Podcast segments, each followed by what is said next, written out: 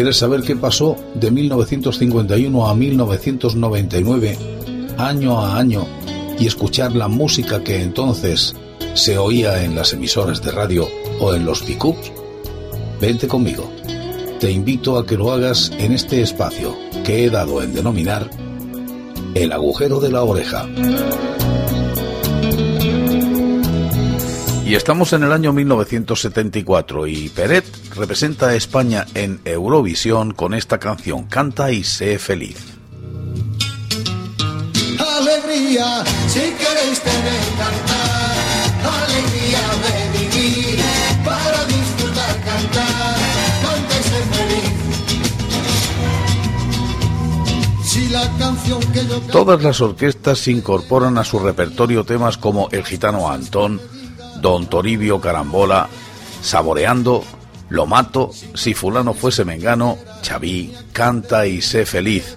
Con esta canción es con la que participó en el Festival de la Canción de este año, Qué cositas tiene el amor, A mí las mujeres ni fu ni fa, Castigadora, Tracatrá. Muchos de sus grandes éxitos son derivados de un estilo del son cubano denominado guaracha que influyó en gran medida en la rumba catalana. Ejemplo de esto es la guaracha Lo Mato del cubano Nico Saquito. no sirve de nada, no sirve de nada cantar a la vida si queréis tener cantar, alegría de vivir para disfrutar cantar, cántese feliz, cantar conmigo para tener cantar, alegría de vivir. Pérez cuenta que cuando era joven iba a la sala de fiestas Rialto a bailar los mambos de Pérez Prado vestido de rockero para él. La mezcla de música cubana y de rock es fundamental en la creación de la rumba catalana. Si le paras a una rubia cuando vas por la autopista y luego es un estopista. No sirve de nada, no sirve de nada, no sirve de nada cantar a la vida. Así queréis tener cantar, alegría de vivir para disfrutar cantar. Cántese feliz, cantar conmigo para tener cantar, alegría de vivir para disfrutar cantar. Cántese feliz, cantar. Ay, si queréis tener cantar, alegría sin cantar, que para disfrutar cantar. Cántese feliz, cantar conmigo para tener cantar, alegría de vivir para disfrutar cantar. Cántese feliz, cantar, si queréis tener cantar, alegría de vivir para disfrutar cantar. Cántese feliz.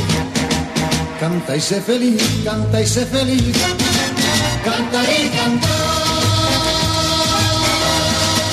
Y en este año de 1974 muere Juan de Orduña, director y actor de cine.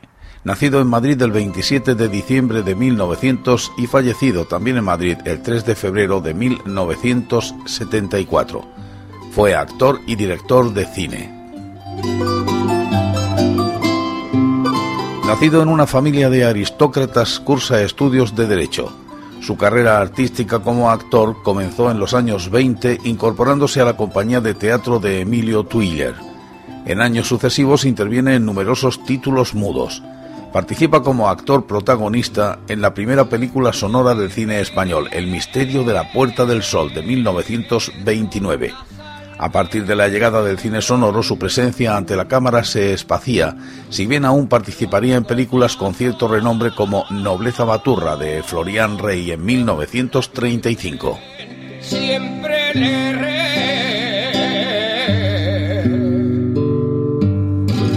Su trayectoria como director es especialmente destacable en la década que siguió al fin de la Guerra Civil Española. Se convierte en uno de los cineastas más prolíficos del momento y también uno de los favoritos del público. En la primera mitad de los años 40 se consolida como un más que correcto director de comedias al gusto de la época como Tuvo la culpa Adán en 1944 o Ella, él y sus millones del mismo año.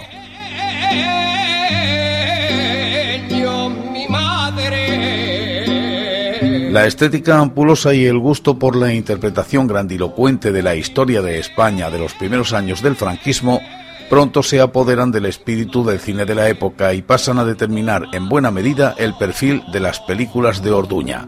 Así, se especializa en dramas históricos que exaltan los valores patrióticos de la España imperial y que disfrutan del favor del público.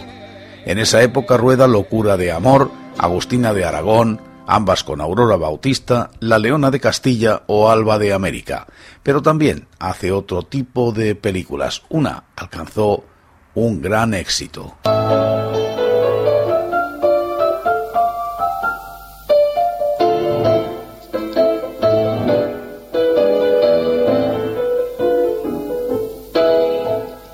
Fumar es un placer la evolución en los gustos del público le llevaría a lo largo de los 50 a un nuevo giro en la temática de su cine y cierra la década rodando El último cuplé en 1957, exitoso vehículo para el lucimiento de Sara Montiel. Y mientras fumo, mi vida no consumo.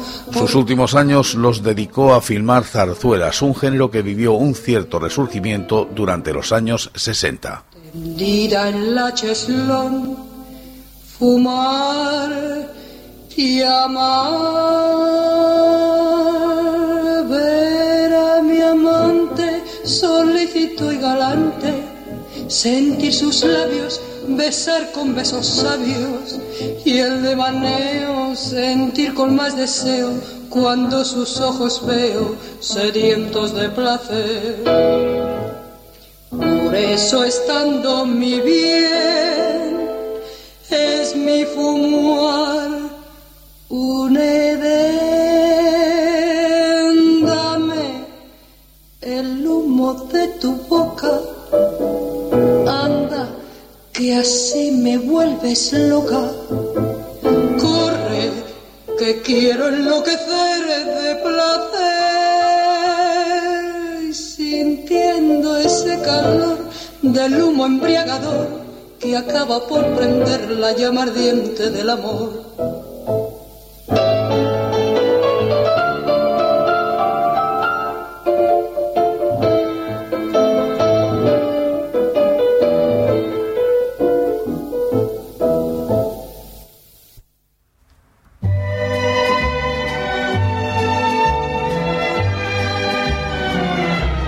y se estrena la película Amarcor de Federico Fellini.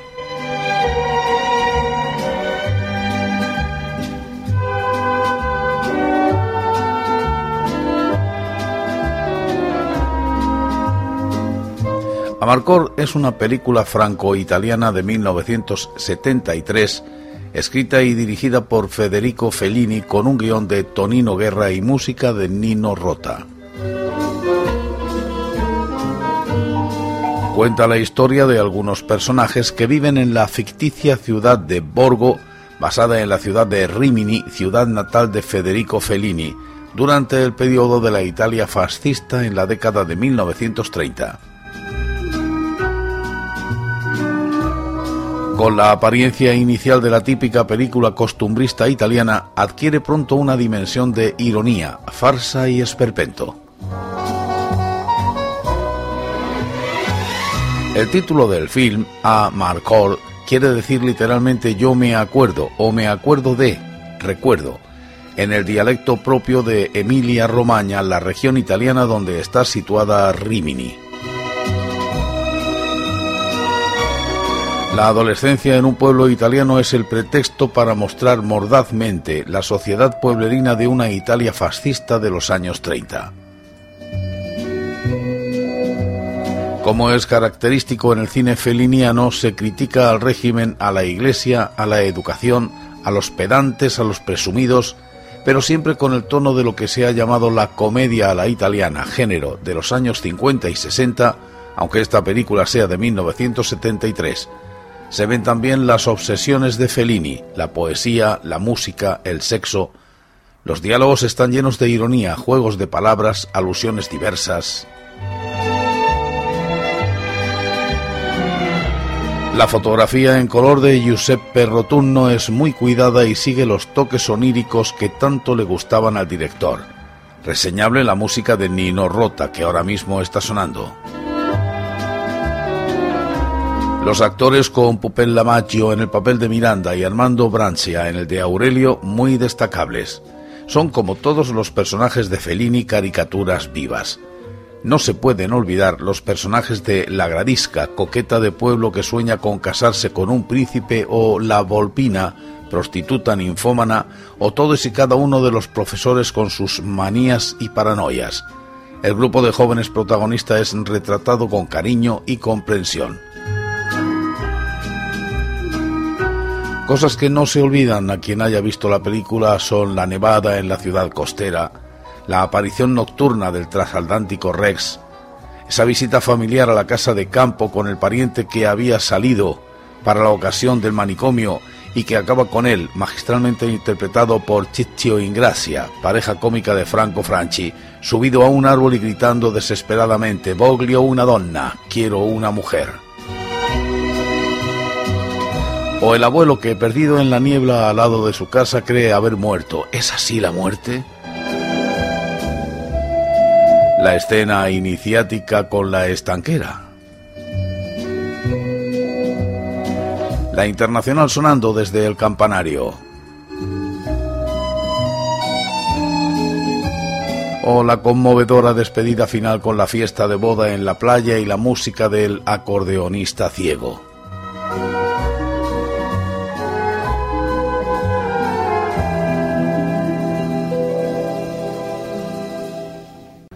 Vamos a ocuparnos de la ciencia y la tecnología de ese año.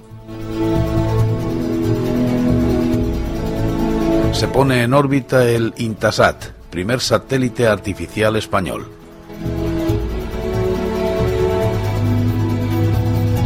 Intasat fue el primer satélite artificial científico español.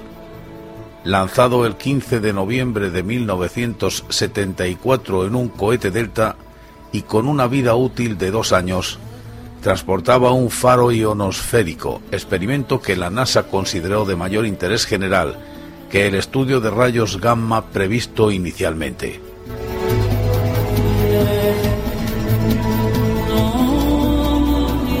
El proyecto comenzó en 1968, a partir de una iniciativa del Instituto Nacional de Técnica Aeroespacial, INTA, Participaron en el proyecto, además del INTA, Hacker Sidley Dynamics, HSD y Standard Eléctrica Sociedad Anónima. Realizó el viaje a Estados Unidos para su lanzamiento en un vuelo regular y entró en el espacio como valija diplomática.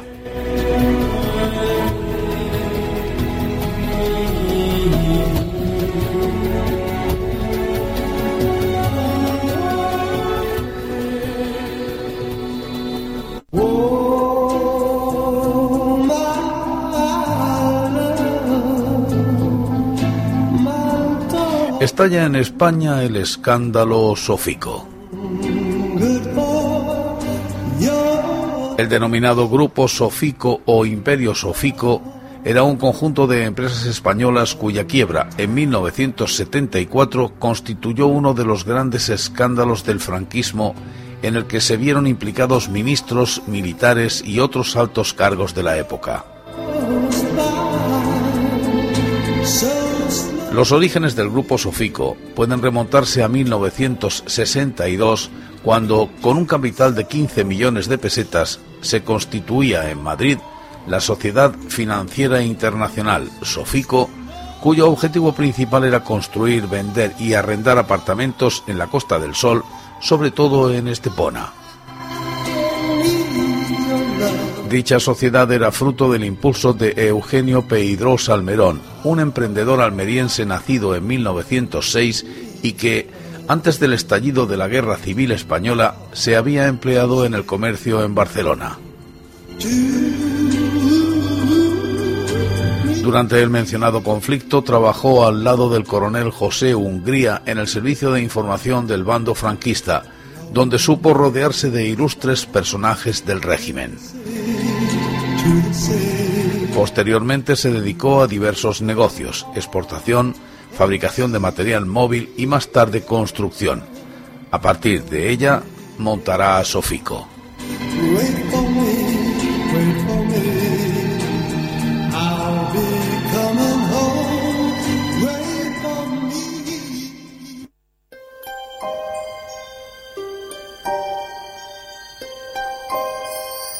Golpe de Estado calificado como la Revolución de los Claveles derroca el régimen de Marcelo Caetano en Portugal.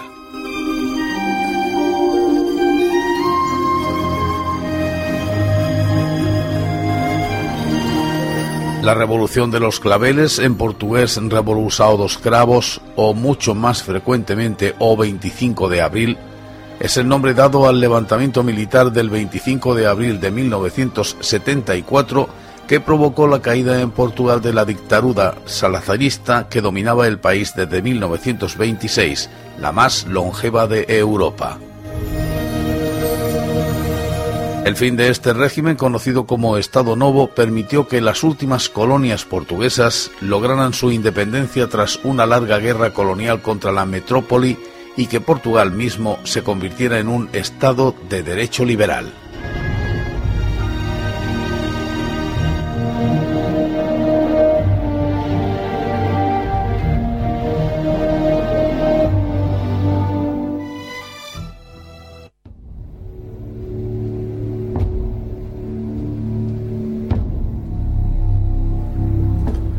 Franco, aquejado de flebitis benigna, ingresa en el hospital.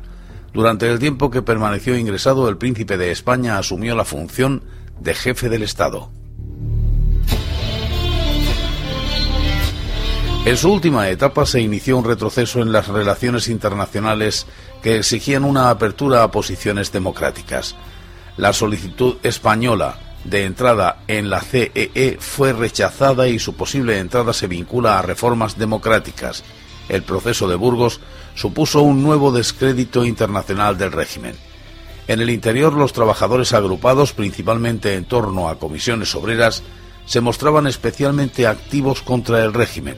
La oposición democrática presentaba un frente común al que se sumaron sectores de la economía que consideraron al régimen como un lastre y sectores de la Iglesia apoyan las reivindicaciones de los trabajadores y a la oposición. ETA y otras organizaciones terroristas también se convirtieron en un problema creciente. El 14 de octubre de 1975 comienza el último deterioro físico de Francisco Franco Bahamonde. El 25 de octubre se le administra la extrema unción y desde entonces es mantenido vivo por su entorno intentando una, una solución sucesoria acorde con sus intereses. Franco muere finalmente el 20 de noviembre. Tras su muerte los mecanismos sucesorios funcionaron y Juan Carlos, aceptando los términos de la legislación franquista, fue investido rey, siendo aceptado con escepticismo tanto por los adeptos al régimen como por la oposición democrática. Posteriormente, Juan Carlos desempeñaría un papel central en el complejo proceso de desmantelamiento del régimen franquista y en la creación de la legalidad democrática.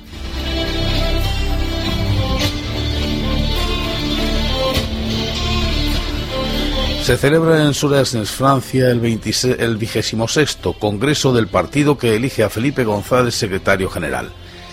El Congreso de 1974, vigésimo sexto del PSOE renovado, celebrado en Suresnes, Francia, habría de ser el de la ordenación de esa renovación mediante la elección de un primer secretario. Un pacto entre el núcleo andaluz y el vasco propiciaría la designación de Felipe González.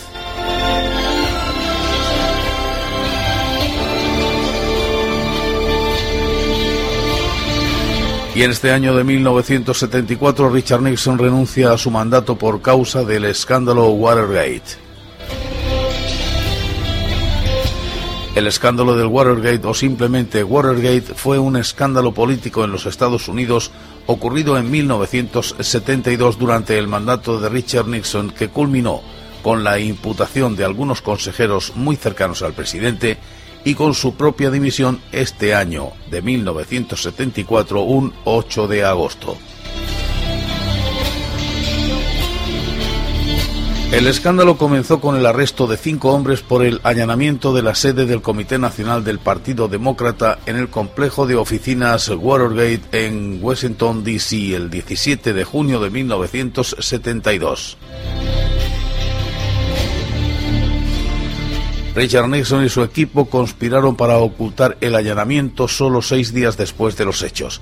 Después de dos años reuniendo pruebas contra el entorno del presidente, que incluía a miembros de su propio equipo, testificando contra él en una investigación del Senado de los Estados Unidos, se reveló que Nixon tenía un sistema de grabación de cintas magnéticas en sus oficinas y que había grabado una gran cantidad de conversaciones dentro de la Casa Blanca. Estas cintas mostraron que había obstruido a la justicia e intentado tapar el robo. Estas conversaciones grabadas serían conocidas como The Smoking Gun, la pistola humeante. Tras una serie de batallas legales, el Tribunal Supremo de los Estados Unidos decidió de forma unánime que Nixon debía entregar las cintas. Él finalmente cedió. Con la certeza de una acusación de parte de la Cámara de Representantes y de una condena en el Senado, Nixon dimitió diez días más tarde, convirtiéndose en el único presidente estadounidense que ha renunciado al cargo. Su sucesor, Gerald Ford, le concedería a Nixon un controvertido indulto por cualquier delito federal que hubiera cometido durante su mandato.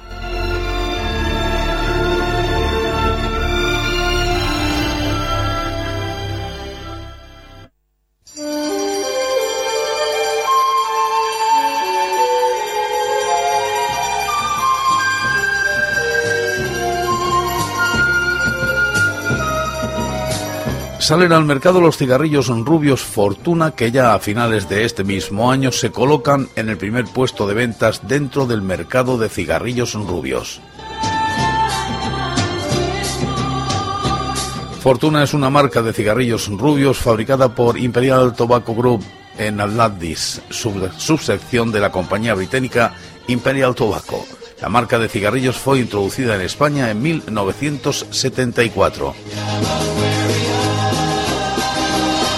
y es una de las marcas de tabaco que más se vende en España. En 2004 la marca se introdujo en los mercados de Marruecos, Francia, Italia, Luxemburgo, Polonia, Austria, Panamá y Finlandia, en 2007 en Brasil y en 2008 en los Estados Unidos. Fortuna se distribuye en varias modalidades y tamaños. La cajetilla más común de color rojo y blanco, Fortuna Light de color azul con menos nicotina que el Fortuna, el Ultra Light más suave que el anterior y la cajetilla de color plata claro.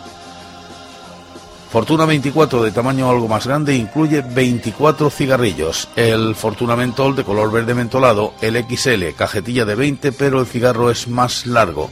Y el Fresh también, imagen de color agua verde, cajetilla dura y sabor fresco.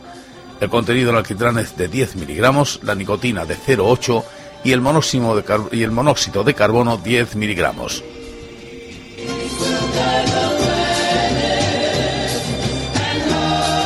Y por último, este año de 1974 se inaugura el puente aéreo Madrid-Barcelona.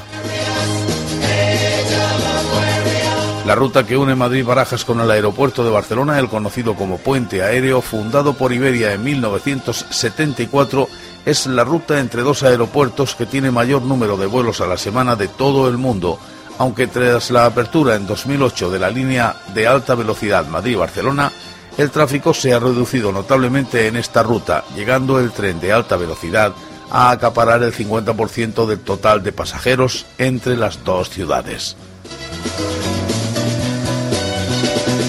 Y con esta música de Aquarius nos vamos despidiendo del año 1974. Mañana comenzamos, como es lógico, con 1975.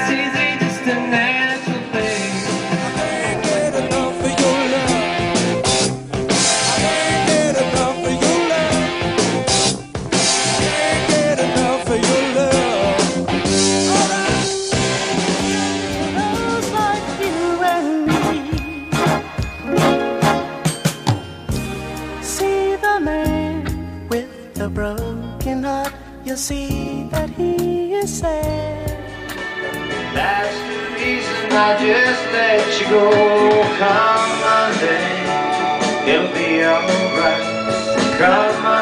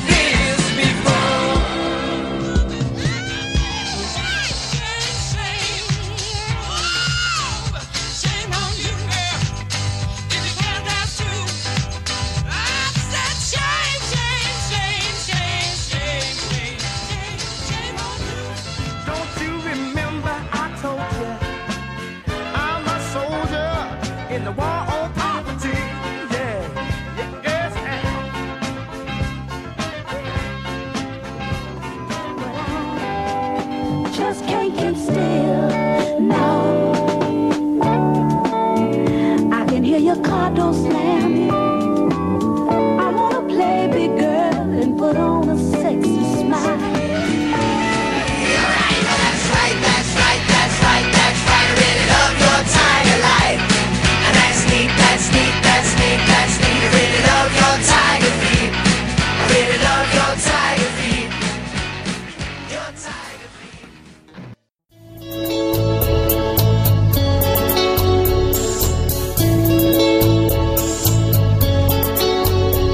¿Quieres saber qué pasó de 1951 a 1999, año a año, y escuchar la música que entonces se oía en las emisoras de radio o en los pickups? Vente conmigo. Te invito a que lo hagas en este espacio que he dado en denominar el agujero de la oreja.